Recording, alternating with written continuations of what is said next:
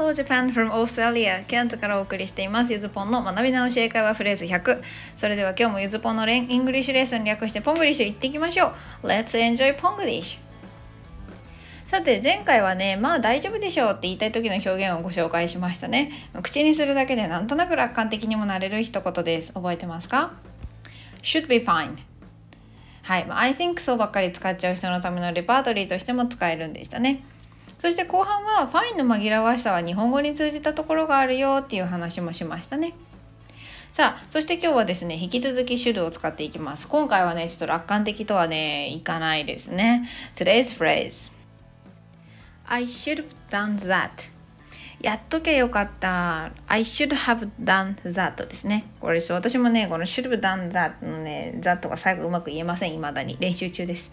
はい。まあ、とに、何はともあれですね、後悔全開のフレーズですね。もう少し直訳気味に言うと、何々をやるべきだったのに、かっこしなかったとなります。まあ、後悔をこうするっていうことを表現するにしたって毎度毎度 regret っていうねその後悔するっていう動詞を使わないといけないなんてことはないんですね。でまあ、何回かお話ししているように、え助動詞。後ろに動詞の原型を要求するやつらですね、まあ、can とか must とか。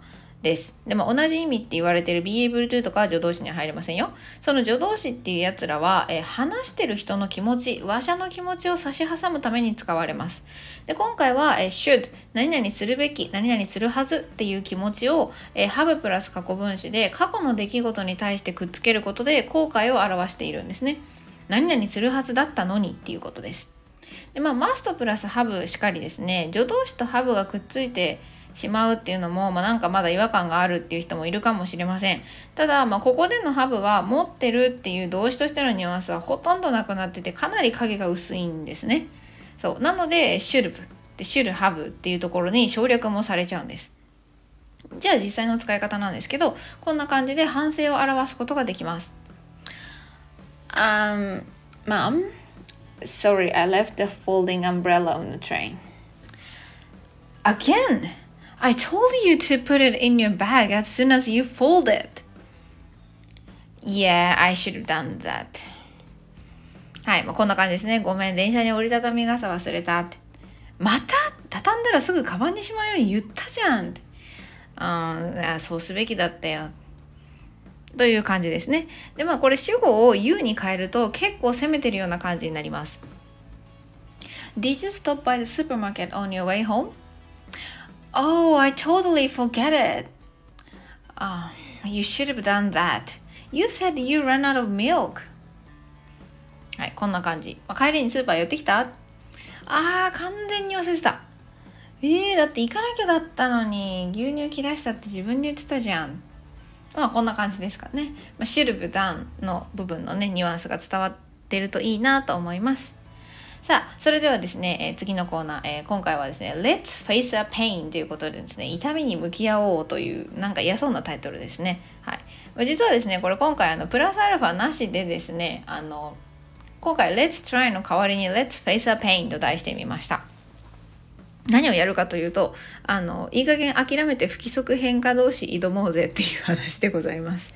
まあ、あの、この不規則変化同士ね、なんていうか、基本的な単語ほど不規則変化動詞のまま残ってるんですよね。であんまりこう過去形過去分詞形が使われない使われる頻度の低い動詞っていうのはあの不規則変化動詞がこう世代ごとに引き継がれずにですね、まあ、ED でよくねっつって ED の形に合流していくっていう不規則変化動詞不規則変化系が消滅するっていうことが起こるんですだからえ最近の教科書学校のね教科書一覧不規則変化動詞一覧みたいなの見てみても、えー、learn とか dream なんていうのはあの learned dreamed っていう t で終わる不規則変化とされている方と ed で終わる方っていうのが両方記述されてるんですね。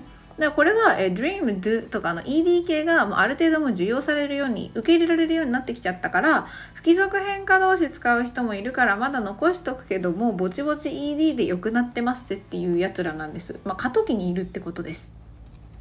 であのそうするとよく使われる動詞っていうのは継承されて引き継がれて使い継がれていってしまうのでなかなか不規則変化動詞じゃなくならないっていう、まあ、ちょっとねあの学習者からすると悲しい現実があってですねまああの残念ながらここに関してはねあの覚えるしかありませんのでやっていこうと思います。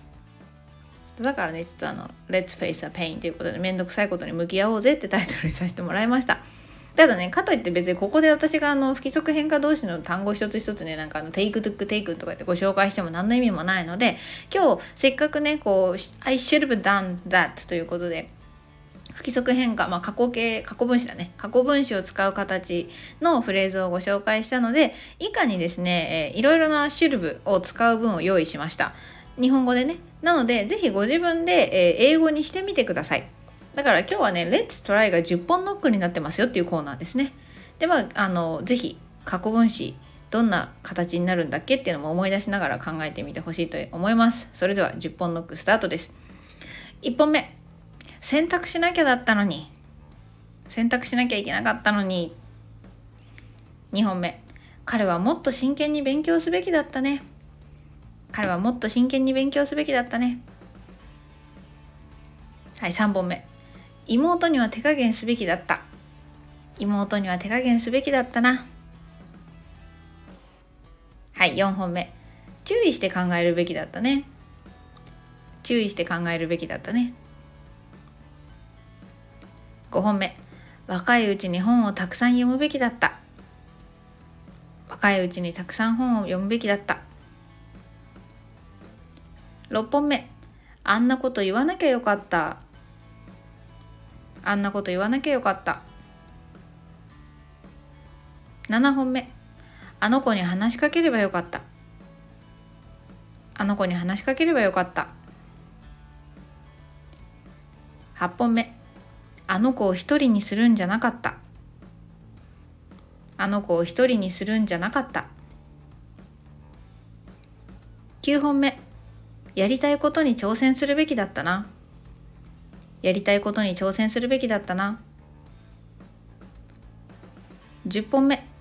夢を追いかければよかった。夢を追いかければよかった。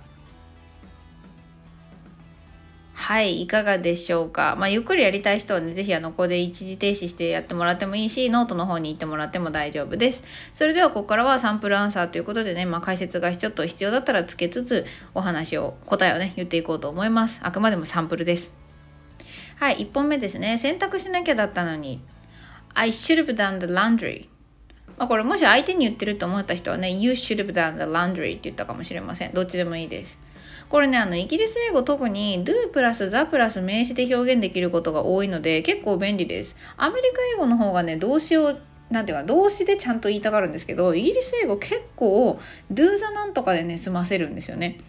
でまあ、皿洗いなんかも do the dishes って言って終わりにしたりするので、まあ、日本人にとっては結構楽ちんですね。動詞全部 do でいいので。はい。ということで、I should have done the laundry. やべ、洗濯しなきゃいけなかったのにっていうね。はい。私がよくやってるやつですね。はい。そして2つ目ですね。彼はもっと真剣に勉強すべきだったねって。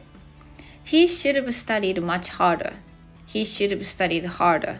まあこれマッチは入っても入んなくても。比較級使いましたか？比較級をもっと何々よりなんだろうより一生懸命に言ってねもっとって形容したい時は、え very ではなくマッチを使いますので注意しましょうそして3問目妹には手加減すべきだったなんかマリオカート本気でやってて泣かしたみたいな後とかですかね I should have gone easy on my sister I should have gone easy on my sister まあこれ不規則変化ですね、えー、go went gone と gone になるやつです、まあ、90番の応用だったんですけども思いつきましたか go easy on me ですね。そして4番、えー、注意して考えるべきだったね。You should have thought carefully. はい。まあ、これ、えー、think のね、過去形 thought です。You should have thought、まあ、もしくは about it 後ろに足してもいいけど、carefully。You should have thought about it carefully. はい、これね、えー、though, thought, through, sorrow 全部覚えてますか？何言ってんだこいつって思った人はね、ぜひノートに、ノートに見に行ってね、あの、このスーパー紛らわしい4単語あの、字面で見てみてください。本当に気持ち悪いです。はい、じゃあ5番ですね。次は、え若いうちに本をたくさん読むべきだった。I should have read many books while young. I should have read many books while young. まあ、これ read の過去形過去分詞はスペル変わんないんですけど発音が red 赤になるっていうトリッキーさんですね。